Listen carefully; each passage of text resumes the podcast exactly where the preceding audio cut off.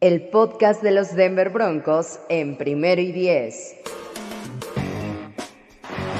Touchdown! What a catch! The first NFL touchdown for Drew Lock. El Broncast.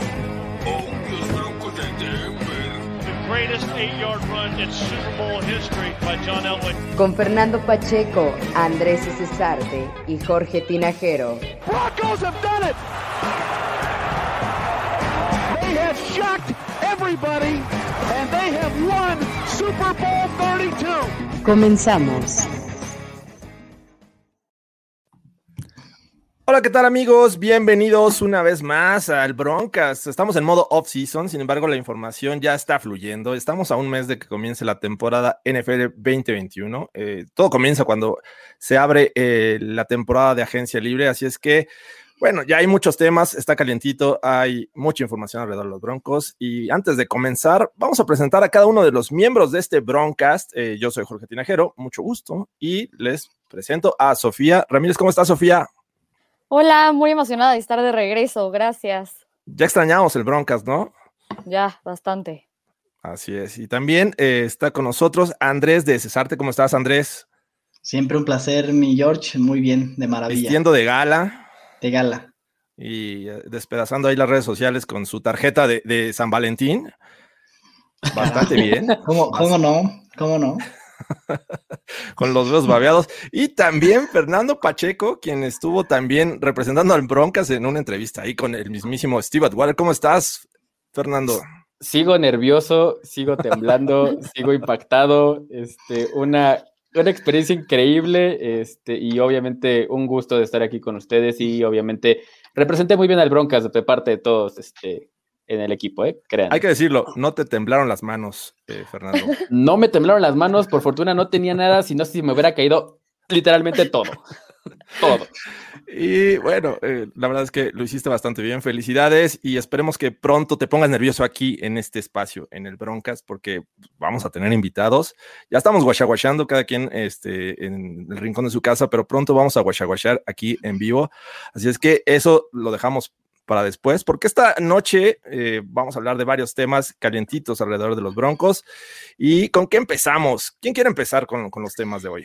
¿Con qué vamos a empezar, por favor, George? Pues con la inducción de Peyton Manning al Hall of Fame, ¿no? O sea, estamos hablando de un dos veces campeón del Super Bowl, ¿no? Cinco veces MVP, siete veces eh, eh, All Pro de primer equipo, 14 veces al Pro Bowl, este, cuatro temporadas en Denver, eh, una en las cuales rompió pues, los récords que tú me digas, ¿no?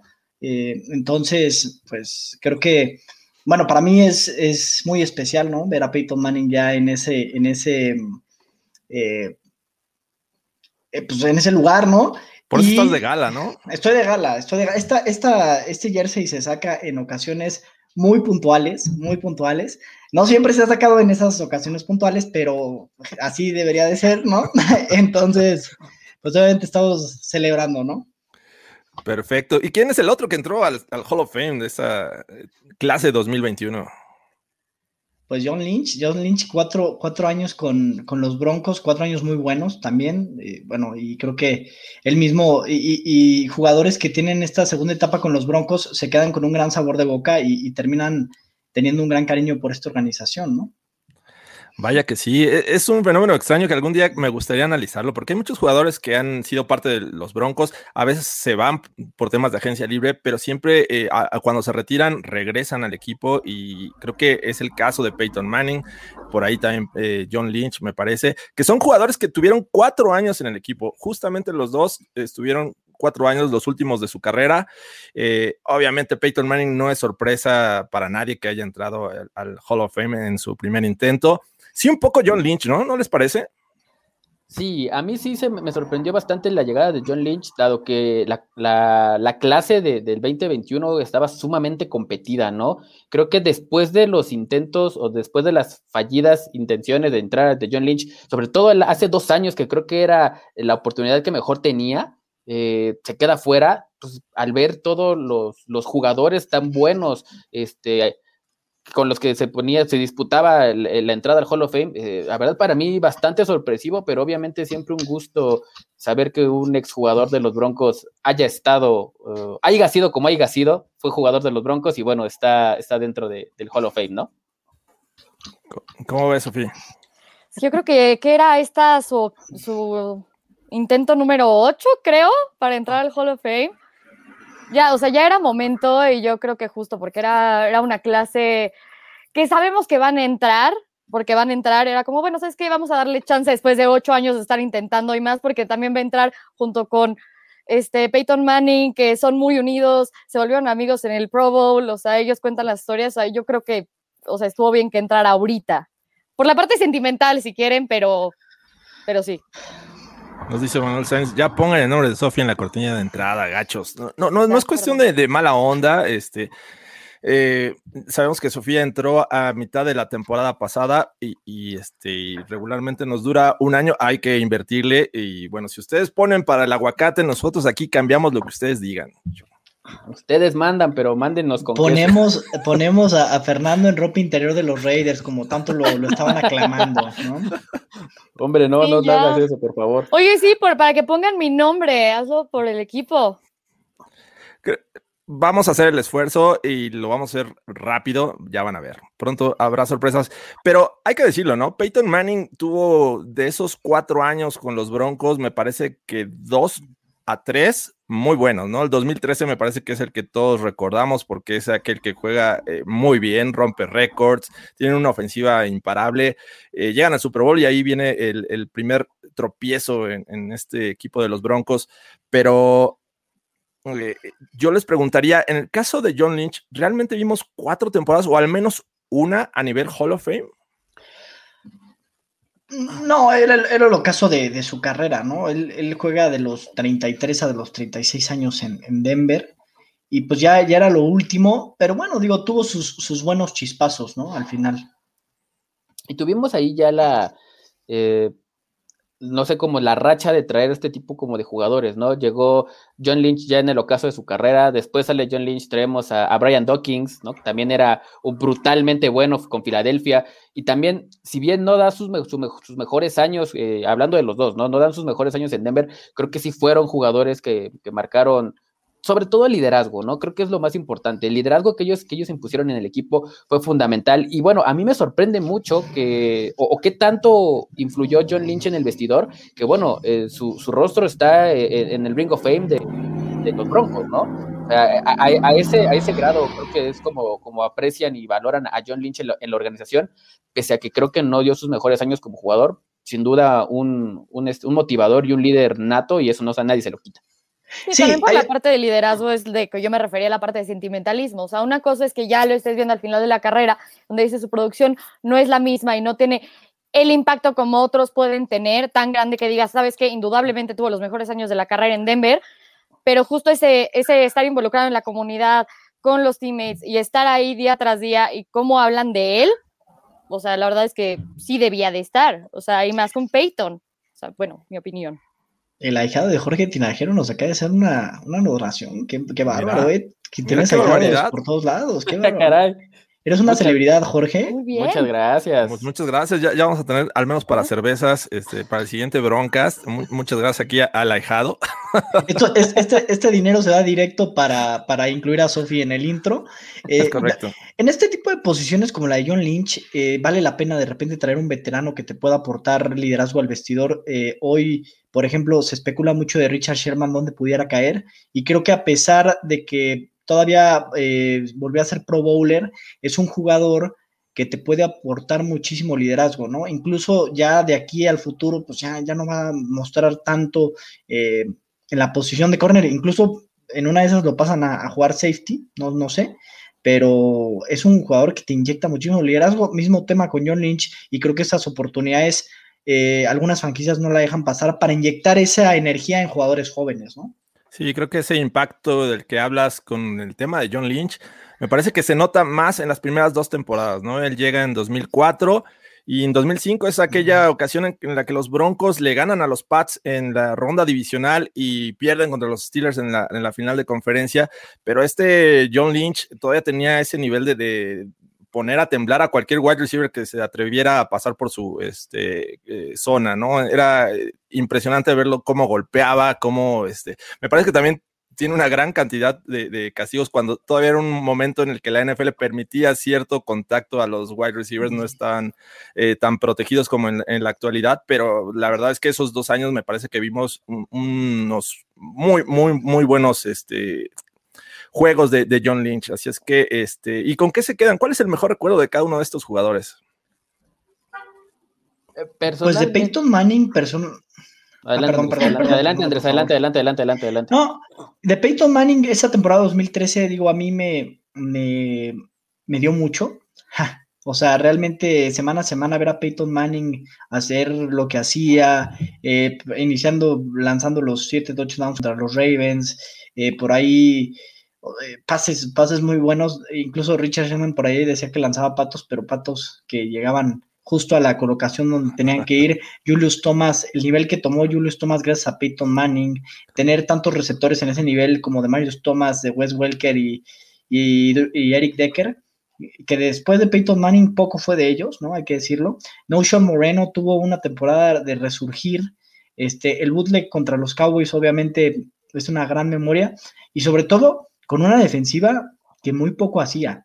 Entonces, veías una bomba, era un espectáculo ver esos Broncos porque pues ofensivamente era, era lleno de puntos, era eh, mucho pase, mucho pase y creo que la NFL, el, aficionado no tan profundo de la NFL disfruta este tipo de partidos y Peyton Manning nos dio muchísimos de esos esa temporada.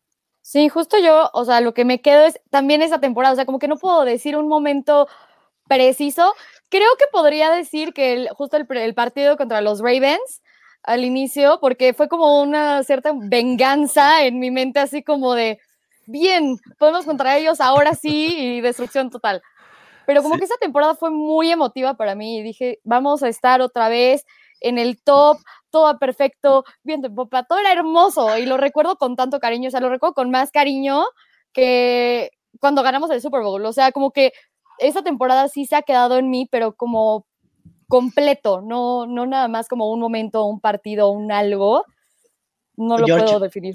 Ayúdame con el comentario de Alex Villa, por favor, ¿no? Ah, claro, mandan saludos aquí a, estás, estás encantadora, Sofía, qué bárbara. Estás despampanante. Es que te peinaste, es que te peinaste, Sofía. ¿Ves lo que puedes lograr cuando te peinas? Gracias. Bendito sea Dios. Si Sophie me presta su broncas, voy a decir que a mí lo que más me gusta de Peyton Manning, o lo, con lo que más me quedo de Peyton Manning, por cierto, también hoy apoyo a Andrés, hoy me quedo como con él, con él también. Eh, yo creo que en general todo lo que hizo, a mí me cambió mucho la forma de, ver eh, o de pensar de Peyton Manning de cuando estaba con los Colts a cuando llegan los Broncos. La verdad es que vi un equipo completamente diferente, creo que vi un Manning eh, actuar de una manera, o, lo, ves de una manera diferente ya que está en tu equipo, a pesar de que sabías que tenía todas las credenciales para ser, para ser un Hall of Famer desde que salió de los Colts, podía retirarse y tranquilamente tendría que estarse tomando una margarita esperando para, para entrar a Canton. Este, llega a los Broncos y creo que le da un dinamismo completamente a la franquicia, eh, creo que se adapta bastante bien y creo que yo me quedo con eso, ¿no? El liderazgo que pone durante esos cuatro años de carrera en Denver y sobre todo el último, ¿no? Que pese a que la, la defensa y todo el equipo cargó a Peyton Manning y no fue al revés, este, su liderazgo siempre fue este, reconocido y, era un, jugador y un, personaje que, tenía que estar eh, sí o sí en, en, el sideline apoyando a su equipo, ¿no? Y una carrera impecable, una carrera impecable de Peyton Manning, o sea, yo eh, escucho, a mi Lebron, a mi Lebron me lo critican por muchas cosas, Vamos a empezar con LeBron. A, LeBron no me lo toquen, por favor, pero a Peyton Manning nadie lo critica, ¿eh? O sea, hay quien te puede decir, incluso, y el principal hater de, de Peyton Manning es Ulises Salada, cuando dice que en postemporada no pude, lo que tú me digas, ¿no? Pero nadie te va a decir algo negativo de Peyton Manning en el vestidor. Realmente su liderazgo, este, su integridad dentro y fuera del campo, este, de primera, ¿no? Creo que es el tipo de deportista que, que hay que tener entonces, con eso también me quedo mucho. No, sé si lo he dicho alguna vez en, en vivo, en algún programa, pero yo odiaba a, Peyton Manning, ¿no? Era, era desastroso ver a los Broncos contra los Colts de Peyton Manning. Por dos, por dos. en playoffs, en, en, temporada regular, no había forma. O sea, creo que recuerdo una vez que le ganaron a Peyton Manning con, con este Jake eh, Plummer, eh, pero fue en temporada regular. Eh, entonces, fueron pocas veces que se le pudo derrotar. La verdad es que eh, yo en ese momento lo odiaba. Ya, llegando a Denver, bueno, las cosas cambian.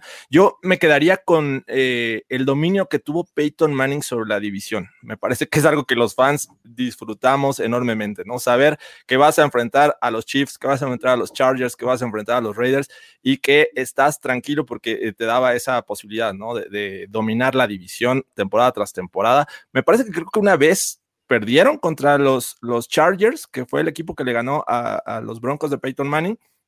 Fuera de eso fue un dominio, ¿no? Y hubo juegos como los que mencionaban aquí en los comentarios, ese de los Chargers, el, el regreso en, en, este, en, San Diego, el, sí. el, el, que me tocó ir a ver en, a Dallas, que, que fue un, una este, paliza, bueno, 51-48, algo así, fueron demasiados puntos. De ambos, ¿no? Exacto, este, y bueno, ese de los Ravens que lanza siete pasos de touchdown. Realmente hay muchos ejemplos con Peyton Manning. Y de John Lynch, la verdad es que eh, eh, disfrutaba mucho los golpes que daba. Era, era brutal, era este, amenazador en la zona profunda. Esa intercepción que asegura el juego de playoffs contra Tom Brady. Eh, hay muchos ejemplos. De hecho, él fue el que consigue el sack en la última jugada en que Drew Brees eh, este, está con los Chargers. Entonces, blitzeaba. Eh, era, era, espectacular también John Lynch. Así es que. Él son, nos libró de Drew Brees en la división. Lo, de, esa fue la última jugada de, eh, este, y comenzó la era Phil Rivers. Así es que. Con eso yo me quedo de ambos jugadores. esperamos en agosto a ver si nos aventamos un especial un poco más profundo de este, de este par de jugadores que van a ingresar a Canton, Ohio. Este, y bueno, con eso despedimos este tema. ¿Algo más que agregar antes de que sigamos con el siguiente tema? A darle átomos. A darle átomos. ¿Con qué seguimos? A nada más y nada menos que hay una situación ahí que a todos nos preocupa.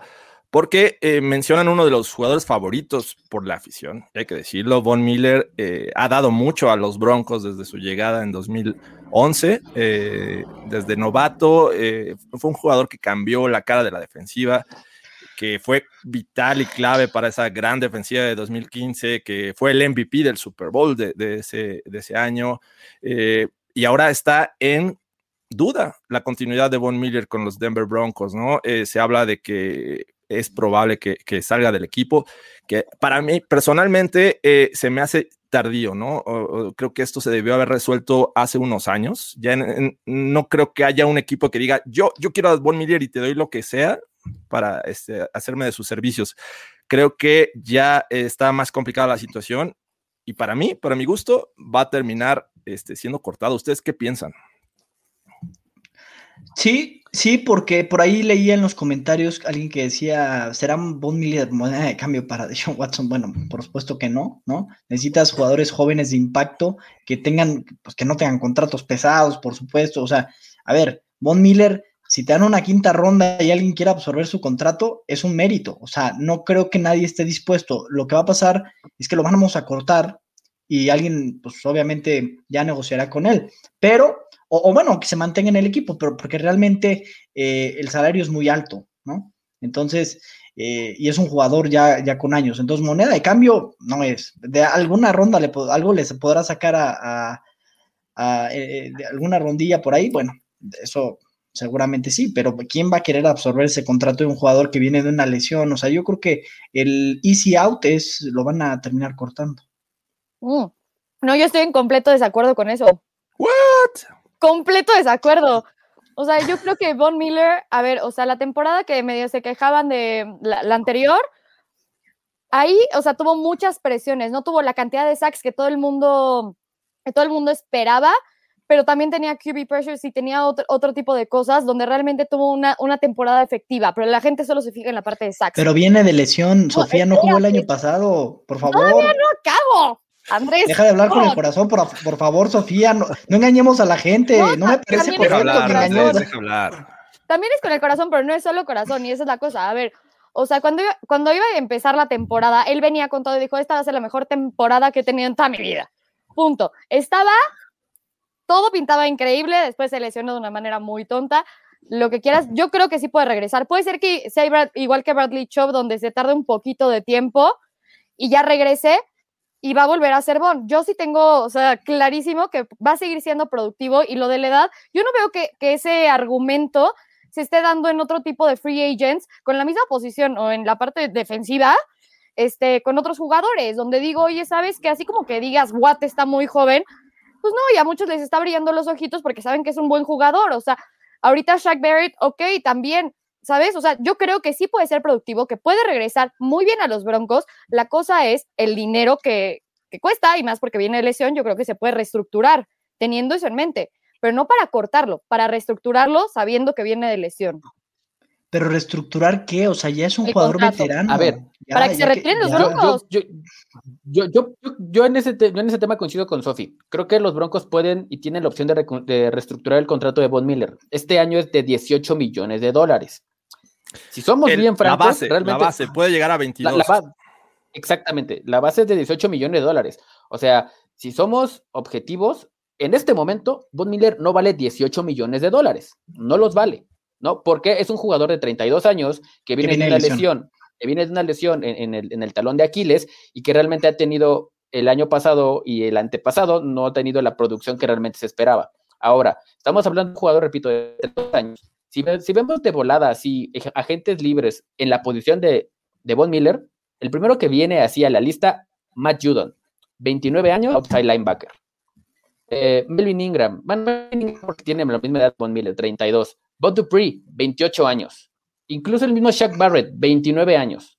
A ver, regresa. teniendo en cuenta este tipo de jugadores, regresa Shaq, por favor, que no lo van a dejar en los Bucks, por supuesto, pero teniendo este tipo de jugadores disponibles, sería mucha lógica, una, que si Von Miller no reestructura tu, contrato, se vaya y puedas pagarle a uno de estos jugadores agentes libres con mucho más futuro por delante. Y la otra que no hay que dejar este, de lado es el, el, tema de la investigación que viene, que trae arrastrando también sobre no sabemos qué, ¿no? Entonces, eso también puede ser cuestión para decirle a Von, oye, o reestructuras tu contrato si te quieres quedar, o sabes que si de plano la investigación está muy fuerte, papacito, gracias por todo, venga, venga, Bob Dupree, por favor. Sí, que eso era algo que platicábamos la, última ocasión que tocamos este tema de Von Miller, que eh, también por ahí leía a Mike Lees que, que, mencionaba que eran cuatro opciones. La primera era obviamente reestructurar, como bien lo menciona Sofía, eh, hacer que esos 18 millones sean mucho menos y eso implica extender algunas temporadas más de, de, Von Miller con los Broncos. Sin embargo, ese tema que, toca Fernando es, es, crucial para esta decisión, así es que no lo sé. La, siguiente era, ok, eh, este, tomo la opción, es decir, ya 7 millones son, son tuyos y este, tal vez buscar un trade era otra de las opciones que me parece que manejaba Mike Lees.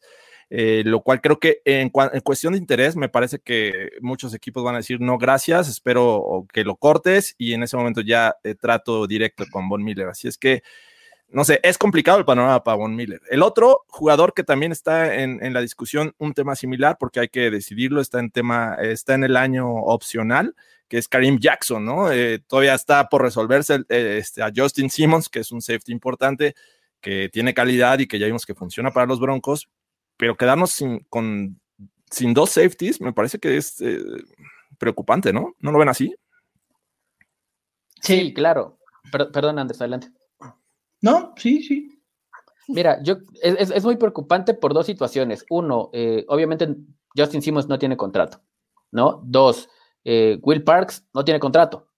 Entonces, eso, eso, es otra persona que puede, que podría reemplazar en dado caso a Karim Jackson. Sabemos de la, de la dupla que han hecho este, Justin Simmons y él eh, de safeties, eh, pero tampoco tiene contrato. No es como decir, bueno, que se vaya Karim, que se quede Will Parks en dado caso, que no, no desconoce la posición, pero obviamente la, la, dimensión de jugadores, pues obviamente no es la misma, ¿no? Karim Jackson es mucho mejor también creo que es un jugador que sin duda, si Karim está insistiendo en este tema de eh, comenzar a Sean Watson y quedarse en el equipo, lo que tú quieras, eh, es otro jugador que tranquilamente podría reestructurar su contrato sin problemas. Él este año ganaría 13 millones de dólares.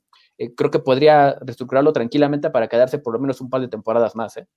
Sí, yo creo que es, que es, lo mismo. O sea, Karim Jackson se ha visto muy bien con Justin Simmons. De hecho, creo que en PFF lo pusieron por encima de Justin Simmons en esta temporada y yo no veo una razón para cortarlo, ¿ok? Es el dinero, pero honestamente, yo digo, se queda aquí, tenemos algo bueno y vamos viendo, por ejemplo, en el draft, podemos tomar un safety o en el siguiente draft tomar un safety para prever el futuro y poder reemplazarlo. Y también tenemos a Will Parks ahí para ver qué onda, pero yo no reemplazaría a Karim Jackson con Will Parks ahorita.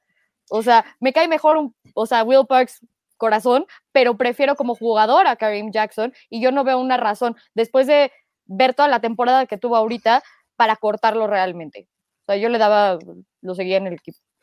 Yo, yo coincido, además hay que considerar algo bien importante. La mejor cara del, del, equipo fue la defensiva este año, el año pasado, y hay que conservar el liderazgo, en, en veteranos con, con liderazgo, eh, que te puedan ayudar a mantener esta continuidad, ¿no? Y más eh, jugadores que participaron en el año, ¿no? O sea, yo lo de Bon no lo vería como una locura, entiendo la parte del corazón, entiendo muchas cosas, pero esta es otra liga, esta es otra liga a la que eh, te retiras con el único equipo con el que jugaste, es algo sentimentalmente muy bonito, pero también es un negocio y hay que considerarlo, y el equipo no puede poner por delante, y sobre todo en un momento tan crucial como en el que estamos ahorita, en el cual venimos una seguidilla de, fracasos, si hay que llamarlos así, eh, no puede poner por encima los intereses de, los aficionados en, ese sentido o de, los sentimentalismos de, la estructura y la estrategia del negocio y, de, del equipo para futuro, ¿no? Entonces,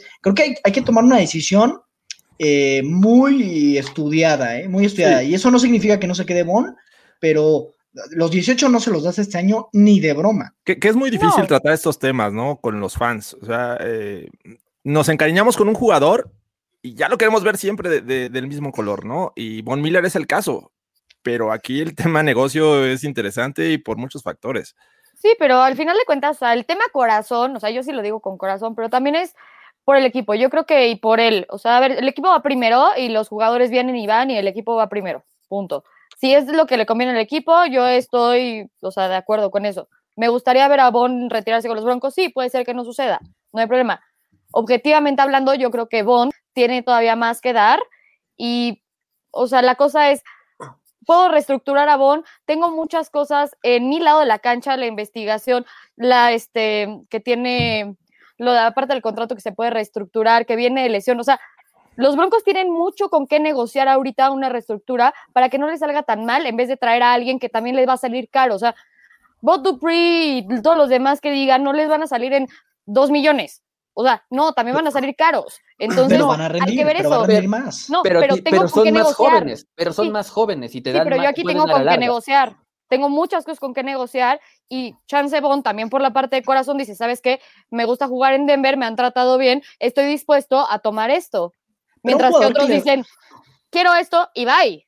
No, claro, pero también puedes negociar con un agente libre y puedes, con ah, un jugador que vas a pagar 18 millones al año, puedes patear cierto dinero para el futuro, para que, y, hay, hay, maneras de, jugar con el cap también, entonces, a ver, y, son jugadores más jóvenes, o sea, ambas caras tienen sus pros y sus contras, ¿no? De acuerdo, de acuerdo, o sea, yo digo que no solo es malo lo de Bonnie, que debe, irse, o sea, hay muchas cosas buenas ahí donde sí, pues no, tu punto es súper bueno, sí. A todos los que nos están viendo que dejen en los comentarios de este video, ¿les gustaría que continuara Bon o qué creen que vaya a pasar? Sale del equipo, lo veremos en otro lado, así es que eh, escríbanlo y estaremos muy pendientes para responder. ¿Y con qué otro tema seguimos ya para cerrar este? Pues mira, creo que es indispensable y es fundamental tocar este tema del que todo el mundo habla, o más bien no deja de hablar, que es este, pues que todo apunta que vamos a tener un coreback veterano en Denver en, en, el 2021, ¿no? Eh, la situación es quién.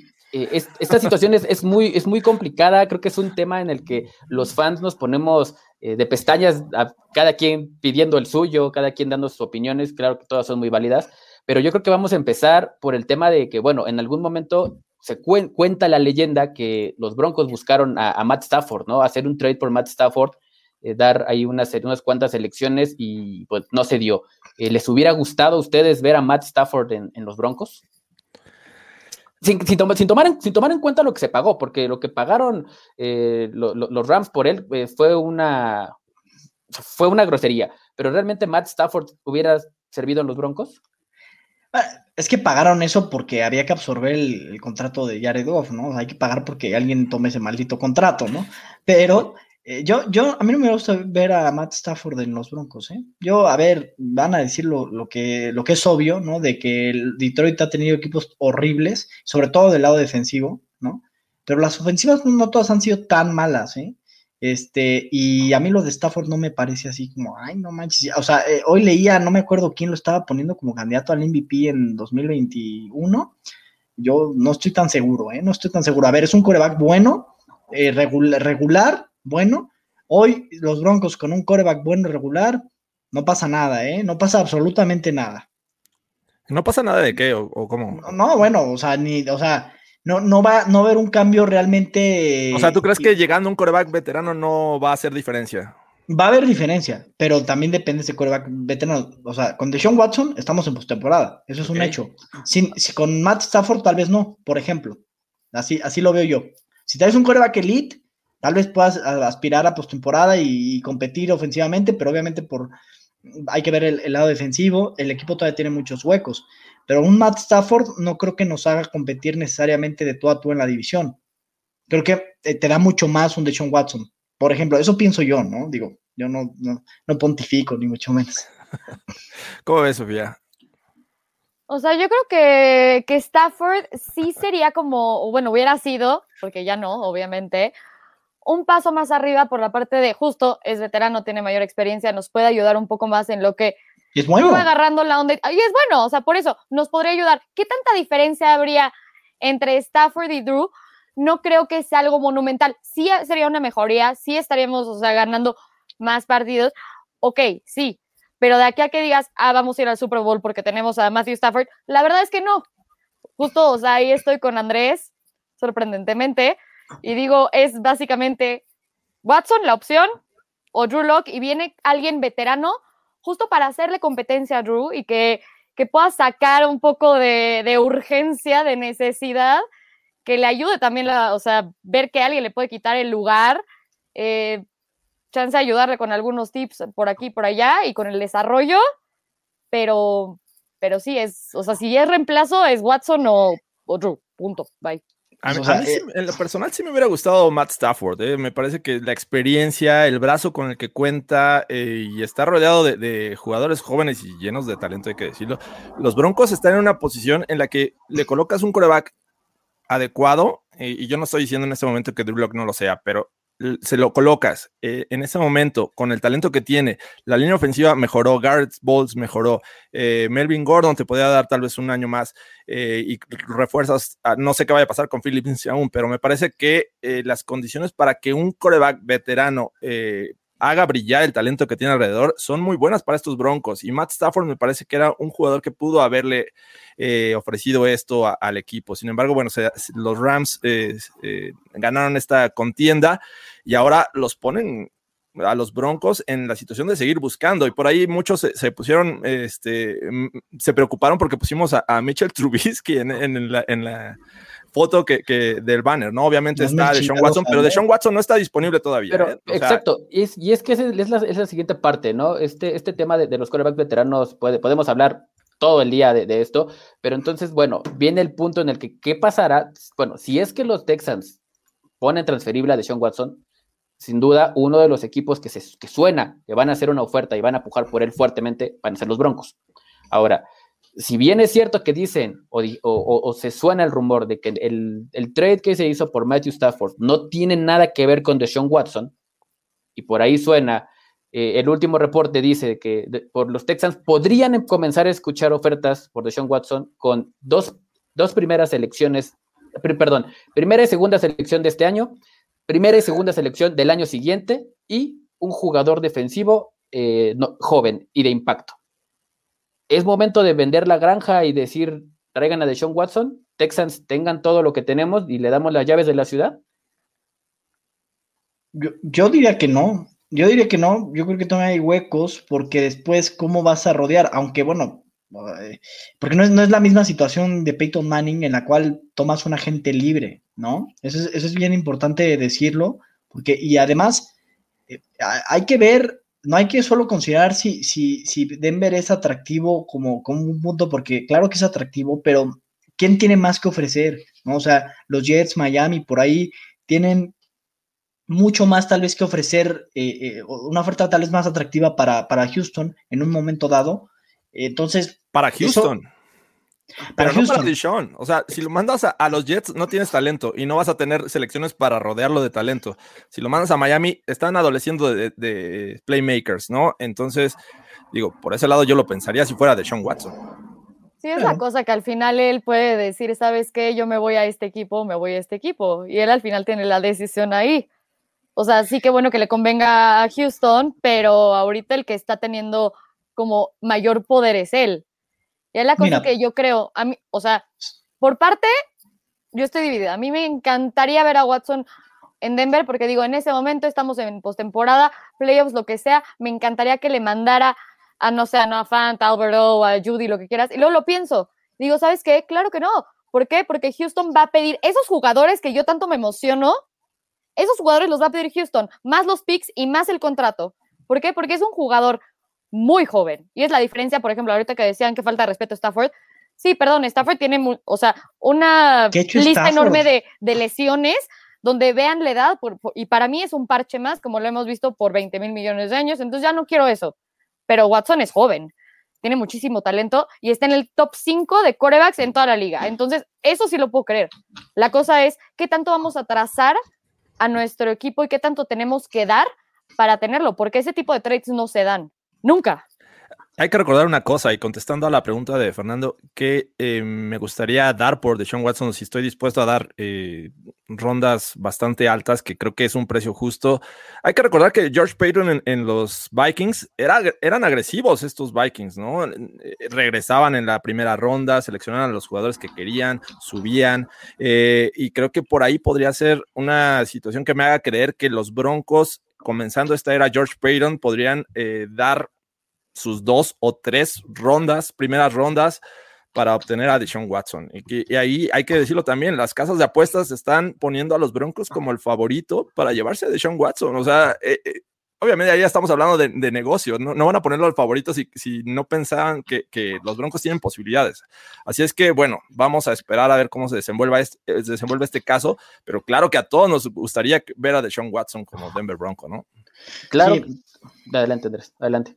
No, yo no me iba a decir que, a ver, Stafford, insisto, es un buen coreback, porque, bueno, ahora nos está lloviendo porque qué falta de respeto a Stafford. A ver, es un buen coreback para mi gusto, pero también tuvo sus momentos en los que pudo haber eh, hecho un step up y demostrar un poquito más y no lo hizo. Tuvo a, Calvin Johnson una buena parte de su carrera y la verdad es que sí, tiró muchas yardas, tiró muchas yardas, demasiados fumbles muchas intercepciones también, o sea, e, errores en momentos clave también, o sea, no, no me parece el coreback como para decir, ay, no manches, Stafford, la siguiente temporada va a ser top 5 de la liga porque ya tiene equipo. No, o sea, mesura, hay 12 corebacks mejores que Stafford en la liga, por lo menos, por lo menos. Yo... Imagínate. Nada más rápido, contestando a Mauricio, dice, ¿qué equipo va a empeñar tres primeras rondas el próximo año o más? Eh, Nada más hay que ver la tendencia, ¿no? En la actualidad muchos equipos están prefiriendo dar sus primeras selecciones de draft a cambio de un jugador seguro. ¿Cuánto, ¿Cuántas dieron por, por Jamal Adams los Seahawks? Dos, primeras rondas. Dos primeras rondas. ¿no? Eh, los Steelers fueron por Minka Fitzpatrick por una primera ronda. Eh, los eh, Rams también, en el caso de Jalen Ramsey. ¿Qué no hubiera dado John Elway tres rondas desde 2016 a 2018 por tener un coreback franquicia? O sea, ¿Cuántos años se han desperdiciado en, la era John Elway después del Super Bowl? Yo daba tres primeras elecciones sin pensarlo. Sí, y ahorita justo sacaron un, este, un reportaje con, el cambio de Wentz que decía hace cuántos realmente primeras rondas no han funcionado y cuántos ya no están en su equipo original. Entonces alguien en Twitter puso, para que vean lo poco que me importa una selección de coreback en primera ronda. Que es como, híjole, lo ves por esa parte y si dices, para un coreback que ya está probado, que sabes que tienes el talento, que no va a ser un boss, que no es el, o sea, Watson sí lo vale, o sea, y es la cosa, sí lo vale. A mí lo que me preocupa es que no van a hacer nada más tres primeras rondas, también van a pedir quién sabe cuántos jugadores y también va a ser la parte del contrato. Entonces es como, vamos, o sea, vamos a ser agresivos, Denver Broncos, George Payton, y vamos a estar ahí, porque vamos a tratar de conseguir ese jugador franquicia que tanto hemos buscado, literal, lo llevamos buscando años. Lo, conseguimos de chiripa con, con Manning, pero fue como un fluke de cuatro años y ya. necesitamos eso constantemente. Lo, que es un hecho es que se necesita un, jugador veterano en los, en los Broncos para, si es que no llega de Sean Watson, que todavía son solamente especulaciones, ¿no? De lo que podría pasar, porque ni siquiera las dos o tres o cuatro o cinco primeras rondas que se suena por Deshaun Watson son, este, son reales, ¿no? Pero de que se tiene que, se necesita un coreback titular y veterano, perdón, un coreback veterano se necesita. Ahora, viendo la lista, fuera de Carson Wentz, que se acaba de ir hoy, creo que muy barato, eh, tenemos ahí, y lo puso George en el banner, tenemos a Mitch Trubisky, tenemos a Ben Roethlisberger, que está en, está en duda su, continuidad con los Steelers. Eh, puede ser Jimmy Garoppolo también, pues ahí se, se, duda de la continuidad con los Niners. Dios nos ampare. Dak Prescott, Kirk Cousins, Derek Carr, alguno de estos nombres. Digo, Kirk Cousins por la relación que existió eh, Peyton con Vikings, ¿no? Este, Derek Carr podría ser también, dudo que lo quieran cambiar a, los Broncos, o sea, es el único que me, tiene, pero son esos jugadores, ¿no? Por ahí también se manejó a Russell Wilson, ¿no? Que, está un poco molesto por la protección que le ha dado esa línea ofensiva en Seattle. Eh, no, no hay que descartar, en este momento no hay que descartar ninguna posibilidad. Mr. Nobody tiene toda la razón. O sea, vámonos ya, vámonos ya. Por favor, no me hagan esto. no me hagan esto. Oye, y este, y, y bueno, y entonces, eh, mi pregunta es, Sofi, ¿qué va a pasar con Drew Locke? ¿Qué va a pasar con Drew Locke? Justo yo creo que van a traer a alguien que le haga competencia, alguien por ejemplo, a ver, o sea, si fuera para reemplazarlo sería Derek, este, ¿cómo se llama? No sería Derek Carr, no sería Kirk Cousins, no sería lo que sea, sería Dak Prescott o Watson, sería como los únicos posibles. No creo que sea ninguno de los nombres que acaban de decir de Jimmy G o Ben o algo así, pero alguien que sea un buen backup, alguien que, le, que tenga veteranía, que lo pueda impulsar un poco. O sea, honestamente creo que Drew se va a quedar, es nuestra mejor opción. Es joven, va a dar un, salto el siguiente año, yo confío en eso, y más porque va, va, a quedarse con el mismo sistema ofensivo, cosa que no hemos, él no ha visto y nosotros no hemos visto.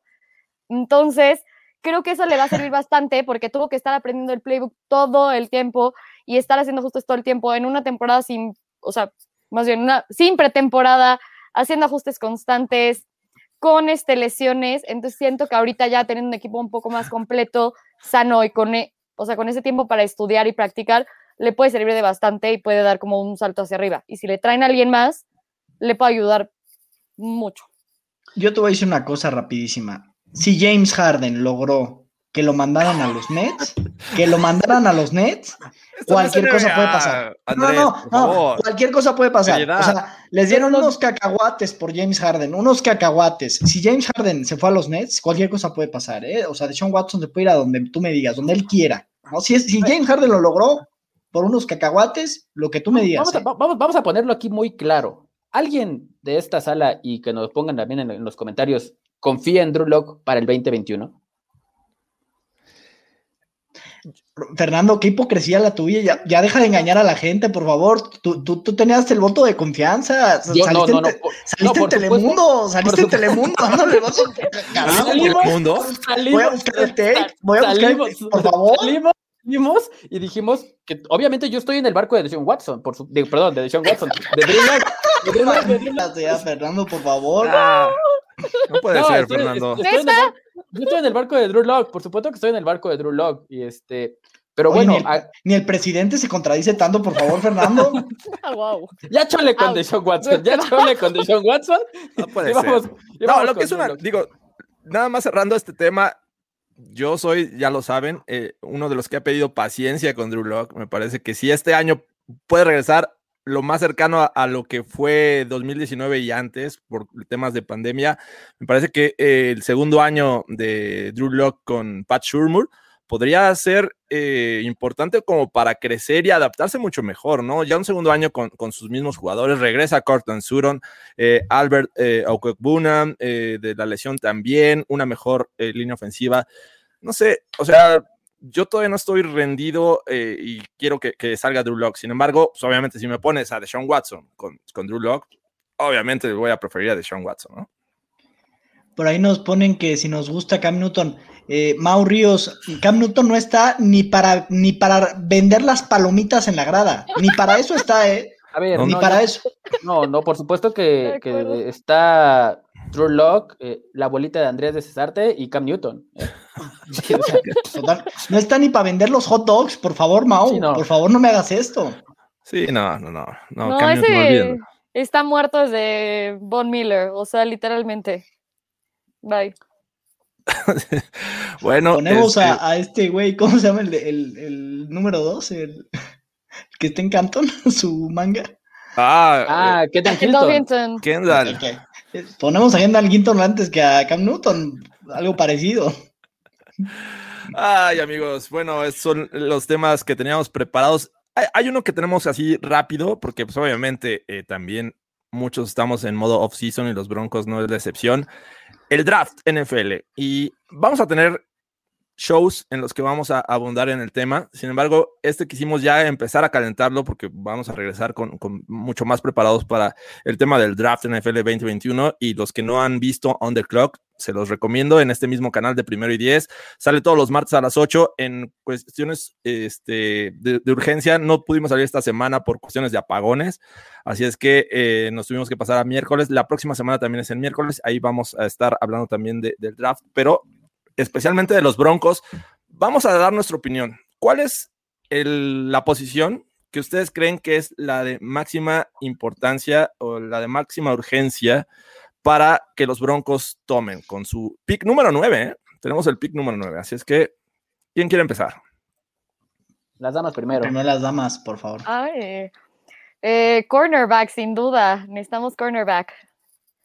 Las despampanantes damas, por favor. Hay que decirlo. Las despampanantes este, damas, por favor. AJ Bulle ya no es parte del equipo. Este, entonces, pues, obviamente, muchos mock drafts ya están poniendo eh, tanto a Patrick Surtain como a Kyle Fairley eh, como una de las opciones para los Broncos con su pick número 9. Eh, y creo que es la, más obvia, ¿no? ¿Alguien tiene alguna otra opción? A mí me gusta linebacker. Ah, ¿tú te referías a corner? No, opción de, este, posición? Ah, yo, a mí me gustaría linebacker. Nos perdimos de Devin White por estar eh, un poco más arriba en el draft. Obviamente no nos llevamos tampoco a Devin Bush y ya, ya vimos a Devin White, ¿no? Que digo, nadie dudaba de, ese tipo de rendimiento en la NFL. Creo que en la posición 9 te puedes llevar a un muy buen prospecto de, de inside linebacker, que es algo que padecemos muchísimo. Y un corner, puedes incluso regresar a la primera ronda por un corner. Digo, no, no digo que vayamos a hacerlo. En la segunda te puedes llevar muy buenos corners también. Mira, me parece, Nada más complementando, eh, linebackers hay buenos y de mucha calidad de esta generación, así es que no sé si quieran gastar su pick número 9, pero, pero venga, buena opción. Exactamente, yo creo eso. Yo, este, híjole, ahorita es, es complicado sacar una, una, lectura tan pronta de, de, este pick 9, pero bueno, yo voy a dar dos opciones, ¿no? Si por ahí está Micah Parsons disponible en, el pick 9, creo que no lo pienso, ¿no? Eh, no lo pienso. Eh, en dado caso de que ya no esté, eh, creo que me la jugaría con Caleb Fairley o Patrick Surtain. Creo que sigo haciendo mi análisis entre los dos. de momento creo que me gusta más Fairley. El de Virginia Tech es más alto, es más rápido y es más fuerte. cosa que, bueno, le hace mucha, mucha falta a Surtain, ¿no? Sobre todo el peso. Creo que le hace falta más peso, aunque es un jugador muy agresivo. Pero este, cualquiera de esos dos jugadores, este, yo te digo que de bote pronto pero si está, si está este Micah Parson en el 9, no lo pienso. ¿Puedo darles otra opción? Sí, sí, vas. Que no agarremos a nadie en el 9 y nos bajemos en el draft. O sea, tú trade down. nos bajemos. Sí, trade down. ¿Y por qué? Justo por la parte de Drew. A ver, o sea, yo creo en, en Drew Lock y lo que sea, pero no sabemos si va a funcionar o no. No lo tenemos seguro.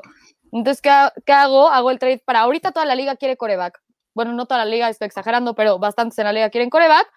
Entonces hago un trade, me bajo, consigo más picks y ya el siguiente año puedo tener un arsenal para decir, ¿sabes qué? Si me gusta mucho un coreback, entonces los doy para subirme. No hay tanto problema y realmente si está tan llena esta clase de linebackers o de, o de corners o lo que sea, lo puedo hacer. Puedo agarrar unos muy buenos en rondas más bajas. Sí, este año me parece que la necesidad de quarterback de muchos equipos va a ser atractivo el pick número 9 si es que solamente van dos seleccionados, ¿no? Obviamente todos pensamos que Trevor Lawrence va a ser la primera selección global, después ahí Zach Wilson podría ser el, segundo quarterback en salir. Mm, por ahí Justin Fields podría ser el tercero, pero si no sale Justin Fields o, Zach Wilson eh, y es uno de los Broncos, me parece que es una buena posibilidad para bajar y hacerte de, talento, ¿no? Por ahí, no sé qué vaya a pasar con Shelby Harris, eh, si lo vayan a retener. A lo mejor Jurel Casey es un one and done en, los Broncos. Eh, y por ahí podrían ver la posibilidad de, tomar un buen tackle defensivo como el de Alabama, ¿no? Este Barmore me parece que se apellida. Entonces, yo lo veo así, pero coincidencia, los cuatro estamos pensando en defensiva. Ofensiva mm, no les vendría mal, tal vez un running back, ser agresivos ahí con un bajar y, e ir por eh, Najee Harris o, Etienne. Eh, yo creo. Dime, Andrés. Ah, no, yo creo que lo que va a pasar, lo que va a pasar es que vamos a armar un blockbuster, un cagadero, un blockbuster trade, involucrando cuatro equipos y nos llevamos a Sean Watson. Se, se, cancela el draft, se cancela el draft. Vámonos. Eh, Como va a ser en Cleveland, todo es posible. Yo no, yo no, yo no veo este, yo no veo a los Broncos tomando un, running back en la, en la primera ronda. Najee Harris es, creo que es un jugador de impacto, pero es cada vez es más o menos común eh, ver un running back salir en la primera ronda, ¿no? Entonces creo que creo que los Broncos tienen otras necesidades o más necesidades este, en, en la posición, en posiciones defensivas que en la misma ofensiva, pese a que eh, no anotan puntos los Broncos, pues, también te están anotando demasiados, ¿no? Y creo que nos estamos creo que nos estamos yendo más por ese lado. Este, Ni lo de este, Dios, no, no, no. Aquí, no. nos faltamos al respeto, perdóname, aquí nadie se falta al respeto. Y, este, y, creo que este, Najee Harris caería, este, caería de lujo, pero creo que hay otras necesidades. Pues sí, bueno, ya, ya dimos nuestra opinión con respecto a lo que deberían hacer los Broncos en este muy, muy, muy temprano eh, pick de primera ronda de los Broncos. Así es que, pues muchas gracias. La verdad es que eh, me la pasé muy bien. Ya extrañaba hacer el Broncas y a todos los que están presentes, pues también se les agradece por todos los comentarios que han estado eh, escribiendo y enviando. Este, pues la verdad es que nos hacen nuestro momento de hablar de los Broncos bastante divertido. ¿Algo más que agregar antes de, cerrar este show? Tacle derecho. Tacle derecho. Lo único que voy a decir. Ahí lo voy a dejar.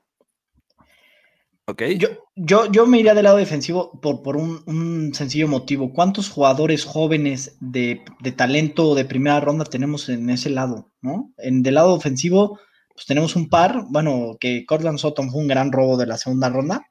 Pero del lado defensivo, fuera de Bradley Chubb, digo, no digo que no tengamos talento, pero así un jugador tipo Devin White, por ejemplo, o sea, me refiero joven, talentoso, o sea, sea espectacular, aparte de Bradley Chubb, que, que, obviamente viene regresando de lesión, no, no hay nadie, ¿no? Entonces, por eso, por eso la...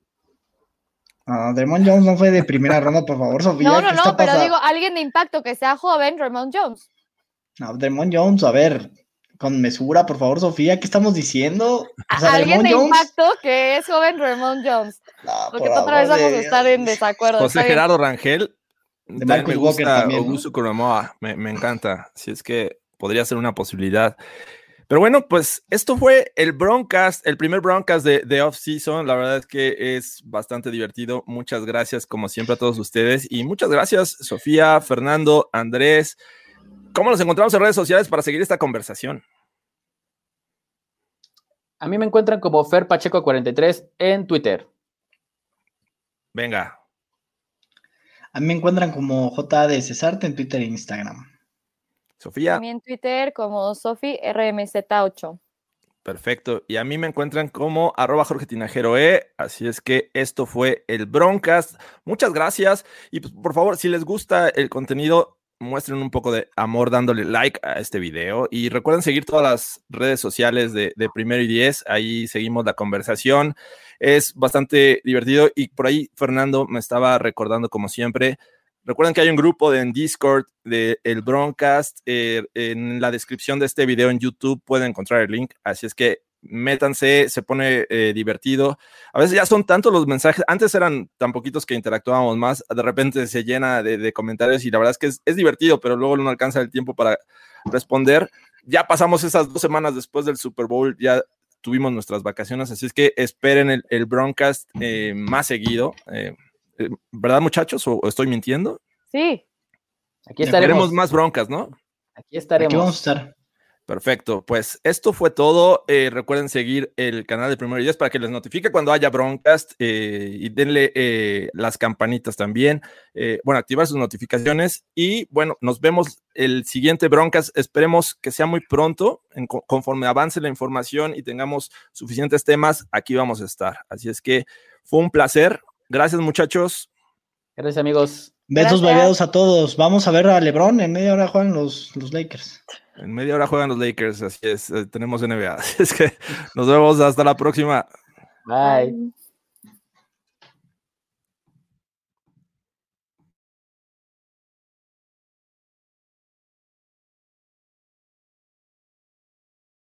It's time for today's Lucky Land horoscope with Victoria Cash.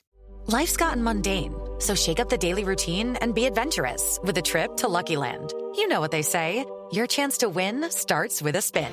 So go to LuckyLandSlots.com to play over 100 social casino-style games for free for your chance to redeem some serious prizes. Get lucky today at LuckyLandSlots.com. Available to players in the U.S., excluding Washington and Michigan. No purchase necessary. VGW Group. Void where prohibited by law. 18 plus. Terms and conditions apply.